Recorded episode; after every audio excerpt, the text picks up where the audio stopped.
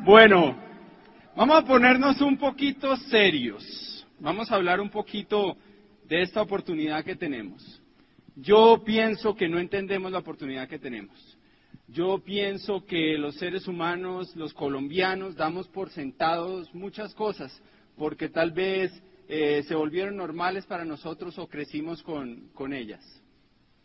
Aquí hay una gráfica eh, que saca mi parte economista que muestra las ventas de Amway en la historia. ¿Cuánto ha vendido Amway desde que se fundó en el 59? Y donde ustedes ven unas líneas dentro de esa gráfica es cuando ha habido recesiones mundiales en el mundo, cuando ha habido crisis económicas fuertes. Amway fue fundado en el 59 y en ese año hubo una recesión, ¿no? En el año en que se fundó Amway. Eh, y Amway pues arrancó de esa manera. Después, en el año 72, se cae la bolsa, hay una crisis del petróleo, está todo lo de Vietnam, la economía del mundo cae y Amway crece un 20%.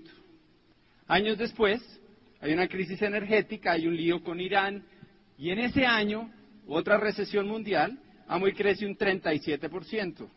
Han habido como seis recesiones mundiales desde que Amway existe.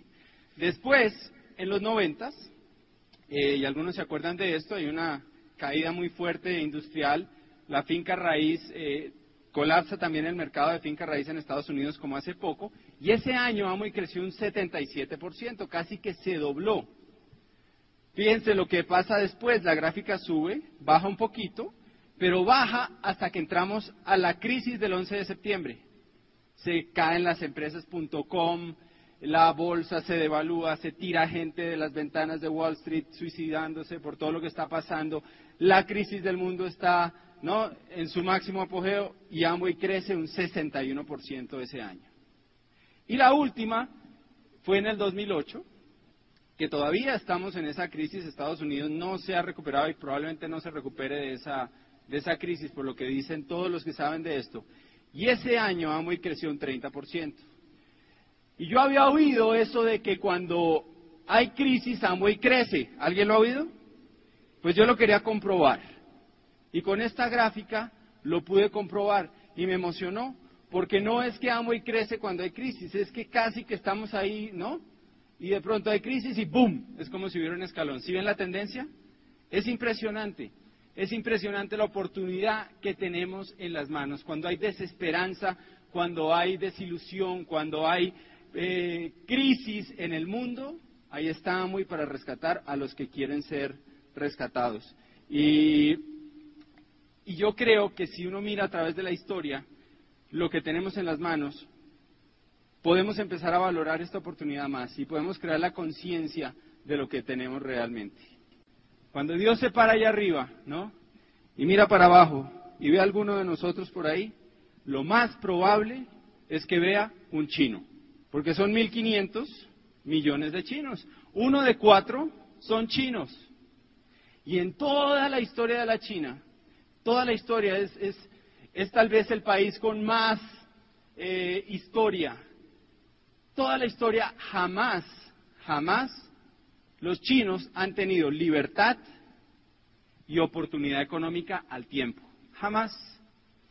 Es una historia de dinastías, y se pasaban de una dinastía a otra. Y así durante siglos y siglos. Jamás los chinos han sido libres y han tenido oportunidad económica. Después estalla la revolución china y entra un régimen que la esencia del régimen es prohibir los sueños del ser humano.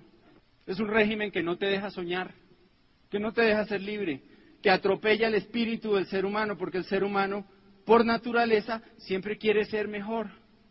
Este régimen lo prohíbe. Y se disparan ahí hasta el año 95. Y empiezan a, cambiar un poquito las cosas. Y entonces entra oportunidad económica china. Amway entra en 1995 a la China. En 1995. Le ponen un montón de restricciones porque no hay libertad. No pueden hacer reuniones donde haya más de cinco personas. Esto que estamos haciendo acá no se puede hacer en China. Tiene que haber un policía ahí apuntando, grabando todo lo que se dice y te pueden enjuiciar por eso. No puedes hacer nada de más de cinco personas. ¿Tú te imaginas construir este negocio sin esto? Sin embargo, en Las Vegas, el año antepasado, en el Club de Diamantes, que reunió diamantes de todo el mundo, había más de dos mil chinos. Porque esa gente valora lo que es la oportunidad. Todavía no hay libertad política. Todavía hay un esquema en el que mucha gente trabaja como esclava prácticamente en fábricas y le pagan un dólar al día y duermen ahí y les dan un poco de comida. Y eso es parte de, de por qué China crece tanto. Porque no hay libertad. No tienen lo que tú y yo tenemos. Libertad y oportunidad. Hasta ahora empieza el tema de oportunidad. Cuando Dios se para allá arriba y mira hacia abajo y no ve un chino, lo más probable es que vea un hindú. La India es el otro, la otra gran población, también son más de mil millones de, personas. Van a superar a China en los próximos años en población. Y también es una historia de limitaciones. En toda la historia de la India, a través de los Maharayas, que era como llamaban a los, a los sultanes de, de la India, que tenían al pueblo esclavo. Eh, después entran los británicos y conquistan a, a, la India y todos sabemos ¿no? la historia de, de, Gandhi y de la liberación de la India y de todo eso, pero ¿sabes qué? Hay libertad, pero el 99% de la gente es pobre. No hay oportunidad. 99% de la gente es pobre. A esta hora, en la India, se están acostando a dormir personas y mañana las monjas de la Madre Teresa de Calcuta van a salir con sus carretillas a recoger gente que se está muriendo en la calle de hambre. Los van a llevar a donde ellas trabajan y van a tratar de darles una muerte digna. No hay mucho que puedan hacer por ellos más que eso. Bañarlos, limpiarlos y ayudarlos a que tengan una muerte digna. Son pocas las veces en la historia en que los seres humanos como tú y como yo podemos tener libertad y podemos tener oportunidad económica. La capital de la India queda en Calcuta. Los británicos pusieron esa capital sobre un pantano. Hoy en día hay ocho ratas por cada ser humano. Y así vive la gente.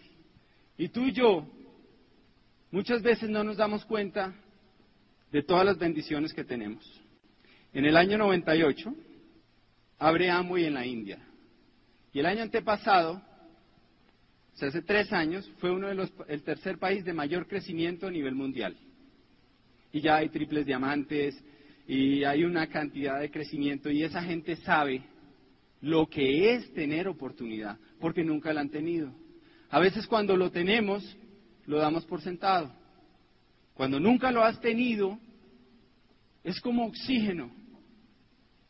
En Etiopía, en África, en la mayor parte de África son las seis de la noche en este momento. Y un niño se va a acostar a dormir por última vez. Tiene hambre. Tiene siete hermanos. Uno de ocho sobreviven. Y ese niño que va a sobrevivir jamás va a tener lo que tú y yo tenemos, una oportunidad.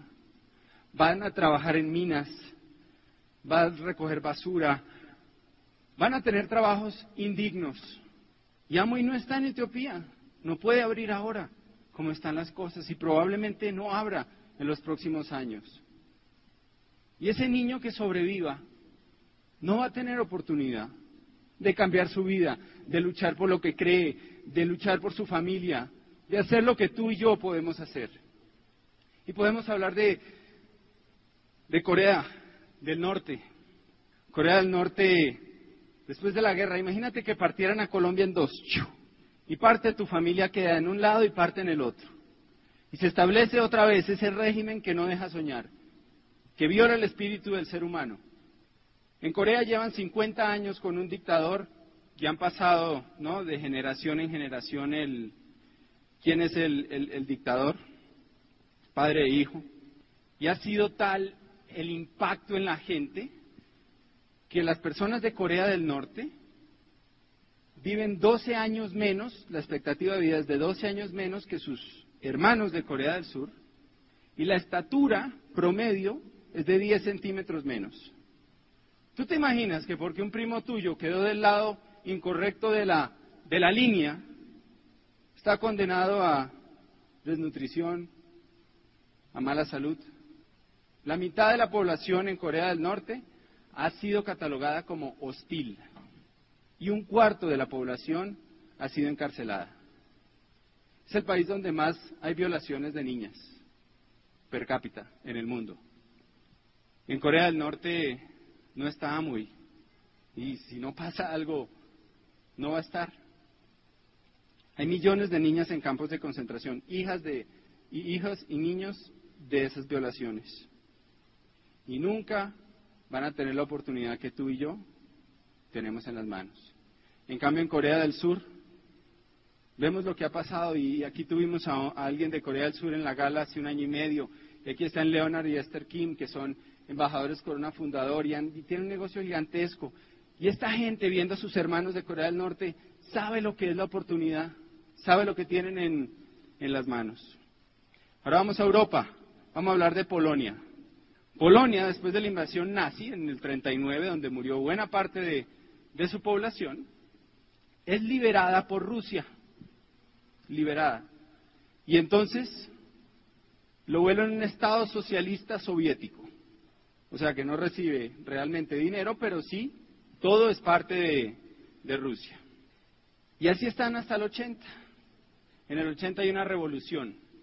Seres humanos, hombres y mujeres, dan su vida en esa revolución por conseguir su libertad, por volver a tener su libertad, porque oían de sus abuelos eso de la libertad. Muchos habían nacido bajo ese régimen, pero habían oído de la libertad y de la oportunidad y dicen, ¿saben qué? Eso suena bien, vamos a dar nuestra vida por esa causa. La gente da su vida por lo que tú y yo tenemos por haber nacido acá, en este grandioso país. La gente hace lo que sea por tener libertad y por tener oportunidad. Y en el 80 se liberan. En el 92 abre Amway en Polonia. Tenemos un amigo que estuvo allá en una convención y dice que no vuelve hasta que no sea doble diamante porque hay tantos dobles, triples y en todo ese bloque ex soviético que hasta da vergüenza uno llegar allá nada más como pinche diamante. Esa es la historia de un país en Europa, imagínate. Hablemos de Rusia. Hasta hace poco era el tercer país más grande del mundo. Y la historia de Rusia es la misma. Monarquías, ¿no? Los zares. ¿Se acuerdan de los zares que uno veía en el colegio? Oprimiendo a la población, esclavitud, y entonces entra la revolución rusa y entra el régimen este que prohíbe soñar, y la gente, ¿tú te imaginas que a ti te digan que tú no puedes aspirar algo mejor para tu familia? ¿Que eso sea la ley? Yo no podría vivir en un sitio así.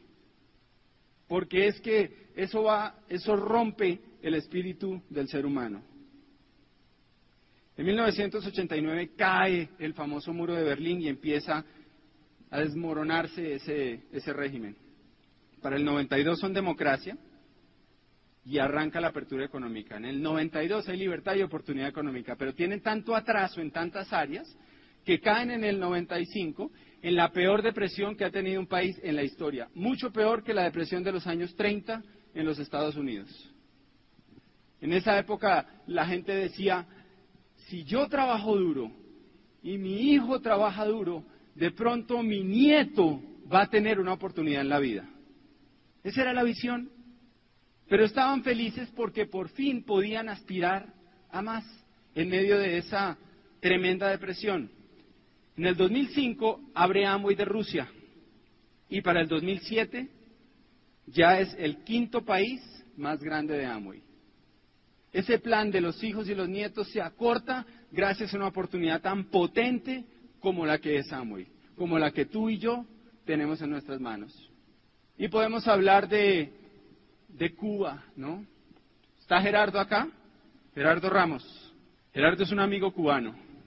Y él nos cuenta y nos dice, ustedes no saben lo que es la pobreza. Ustedes aquí en Colombia no saben, porque es que aquí uno en Colombia así sea pobre, uno le da hambre y hay, hay, hay comida, hay un árbol de algo, hay uno, si se esfuerza puede comer carne, esté donde esté. En Cuba no. Podemos hablar de lo que está pasando en, en nuestra región, en países vecinos. Podemos hablar de lo que está pasando en los países árabes. ¿Han visto? Tras 40 años de opresión, gente decide liberarse y hay dictadores de esos que están mandando sus aviones a fumigar a su pueblo. Señores, vivimos en un mundo donde lo que tú y yo tenemos, libertad y oportunidad económica, no es normal. Y eso es mi mensaje esta noche. Es como una velita que se prendió, que a través de la historia solo se prende muy de vez en cuando, que toda la historia de la humanidad, miles y miles de años, solo ha estado prendida por ratito. Y dio la casualidad que tú y yo nacimos con la velita prendida. ¿Qué vas a hacer con ella? ¿Qué vas a hacer con ella? ¿Ver televisión? ¿Qué vas a hacer con esa velita prendida? Porque no todo el mundo la tiene. Tus ancestros no la tenían prendida. En el año 96 abrió Amway Colombia. Durante la primera recesión del país en 40 años. En Colombia nunca había una recesión. En el 96 hay recesión y abre Amway. Se auspician miles de personas, 20.000 familias en un año. Y después de 12 años, hay siete diamantes. Al quinto año, el primer colombiano rompe esa barrera, Alejandro Hillera y Maribel, y se hacen diamantes. Y después pasan 12 años, ¿no? En total, y hay siete diamantes. Y entonces Amoy hace algo.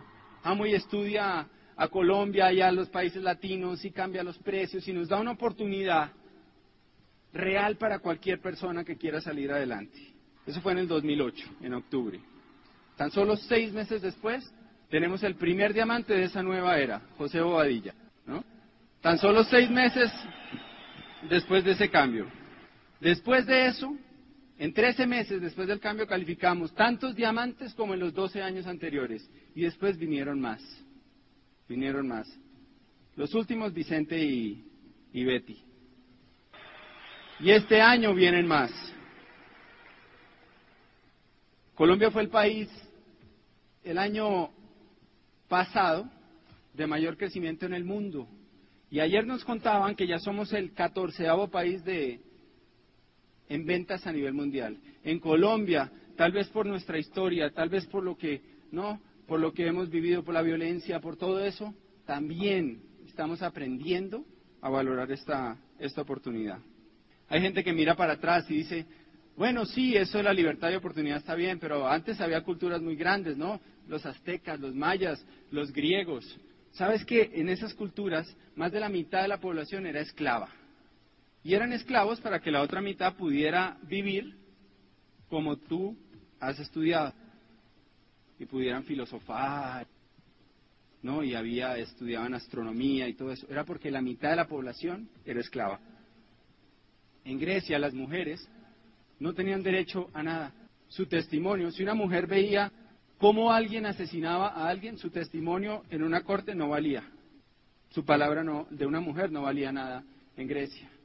Si tú miras tu pasado, tu herencia, de dónde vienes, tarde o temprano vas a encontrar en tus antepasados campesinos o esclavos.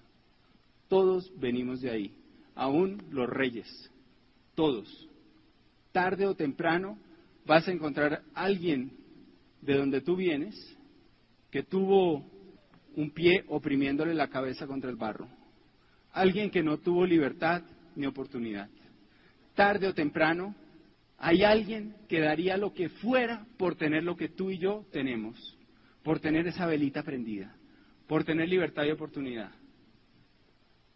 Porque cuando no se tiene, ¿no? Se valora. A veces lo damos por sentados. Y yo no sé si tú has pensado en esto. Hoy en día todo todas nuestras vidas están quedando registradas. Todo lo que pones en Facebook, todo lo que haces en Internet, todo eso por primera vez en la historia se está grabando. Tu vida se está grabando. Y dentro de unos años, algún descendiente tuyo va a vivir en un mundo donde probablemente ya no va a existir libertad y oportunidad económica porque algo cambió. y porque esa velita se prende muy de vez en cuando.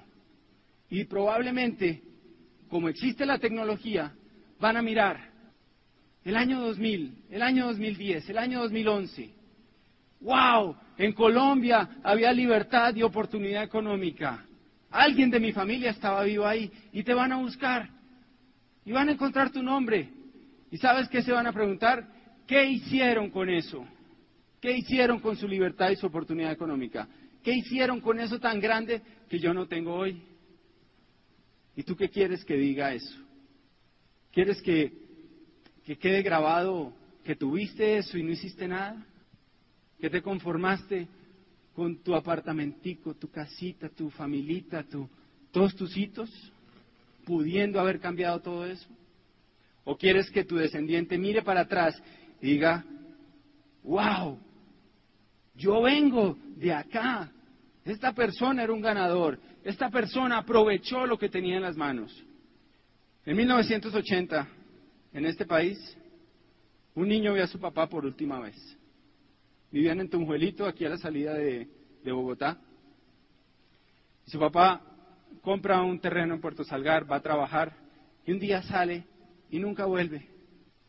No sabe qué pasó, desapareció.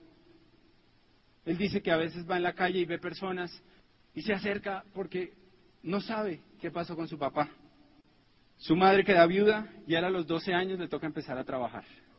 Trabaja como escolta, mensajero, vende lechona, hace lo que sea por sobrevivir.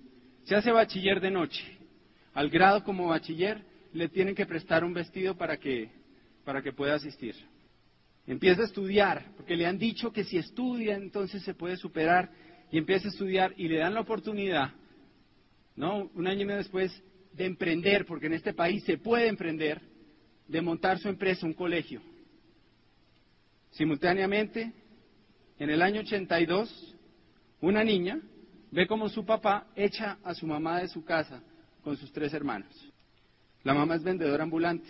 Viven en barrios de invasión en Zipaquirá, en Chía, aquí en Bogotá, en Ciudad Bolívar. Hacen lo que sea. Los niños se quedan en la casa solos, la mamá tiene que estar trabajando para llevar que comer a la casa. Toda la gente se burla de ellos. Ella dice que cuando veía las fotos de Juan Ruelas ayer de la casa, se acordaba de su casa, que entraba más agua de la que salía cuando, cuando llovía. Para ver televisión iban donde un vecino, no los dejaban entrar a la casa, les abrían la ventana para que vieran televisión así por la, por la ventana. El colegio que él monta queda a media cuadra donde ella vende sus cosas, sus zapatos. Y entonces la conoce y deciden emprender su vida juntos. Dieciséis años después de trabajar en ese colegio, tienen una deuda de 400 millones de, pesos, no saben cómo pagarla. Y un día llegan allá, a las lomas de Ciudad Bolívar, dos pioneros, Andrés y Lorena, y Germán y Joana, que creen en ese lugar y les dan el plan. Ellos entran, dicen que si se hacen platinos en cinco años vale la pena. Vale la pena. En el 2008 no tienen ni para un seminario, pero había gente ahí de su grupo que iba a estar ahí y entonces deciden ir, hacer lo que haya que hacer. Y están ahí, seminario lo da Carlos Eduardo, y habla de dos cosas. Habla de que si no tienes una razón clara de por qué hacerlo, hazlo por tu gente y habla de que llegues a diamante por dignidad. Y ellos se voltean a mirar a su gente que creyó en ellos y dicen, esto lo vamos a hacer por la dignidad de nuestra gente. Y tuvimos el año pasado el reconocimiento de Elsie Duarte y de Nelson Rodríguez como esmeraldas. Prueba de que en este país sí se puede, de que tú puedes.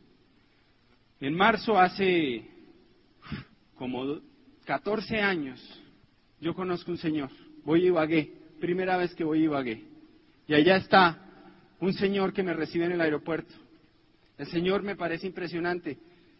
Es gerente de una empresa, tiene taxis, tiene volquetas, tiene restaurantes, tiene un montón de negocios. Tiene una familia preciosa, su mujer y dos hijas hermosas y un hijo. Me lleva a almorzar. Yo tengo 21 años.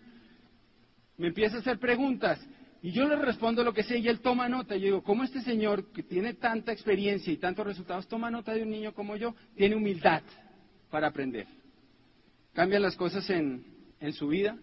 Después es presidente de una empresa. Después se independiza en el 2001 y entre el 2001 y 2004 monta una compañía muy grande con un socio extranjero. Y en el 2004 su socio extranjero lo estafa y se va del país. Y este hombre pierde todo, esta familia pierde todo de la noche a la mañana. Y no solo pierde todo, sino que él es el representante legal y entra en problemas serios por eso, porque cualquier gran empresario tiene ese riesgo dentro de los negocios tradicionales. Lo detienen, tiene un problema de salud serio en ese momento causado por el estrés y lo mandan para su, para su casa. Está en la casa, han perdido todo, han perdido el brillo en los ojos. Yo me acuerdo en esa época que yo lo miraba y él no me miraba a los ojos. Y están en la casa y dicen, ¿qué tenemos? ¿Con qué contamos? ¿Qué podemos hacer? Podemos hacer el negocio de Amway. Y salen y venden productos y así le dan de comer a su familia durante años. Las niñas nunca se enteran de todo esto que está pasando, pero lo sienten. Porque si quieres que tu familia pierda autoestima, dale algo y después quítaselo. Pero si quieres que tu familia crezca en autoestima, muéstrale cómo te paras y luchas por lo que quieres. Arrancan nuevamente este negocio de cero, de cero. Y esta es gente que yo he visto, yo he visto en la cumbre, los he visto en el piso. Y los he visto pararse. Este salón está lleno de héroes, como tú y como yo porque vivimos en un país donde hay libertad y hay oportunidad. Ella me contaba que una convención que no tenían dinero y entonces ella sale y empeña, empeña sus joyas, que ella nunca ha pensado en empeñar sus joyas y entonces sale y se da cuenta que hay sitios, hay un montón de sitios donde se las reciben y entonces las empeña y con eso vienen a la, a la convención. Y esta gente se paró y cuando yo vi que otra vez sus ojos les brillaban y que otra vez estaban luchando por sus sueños, Dios mío, y tuvimos el mismo día que a Nelson y a Elsie, a Hernán y a Mónica Jauregui como nuevos Esmeraldas.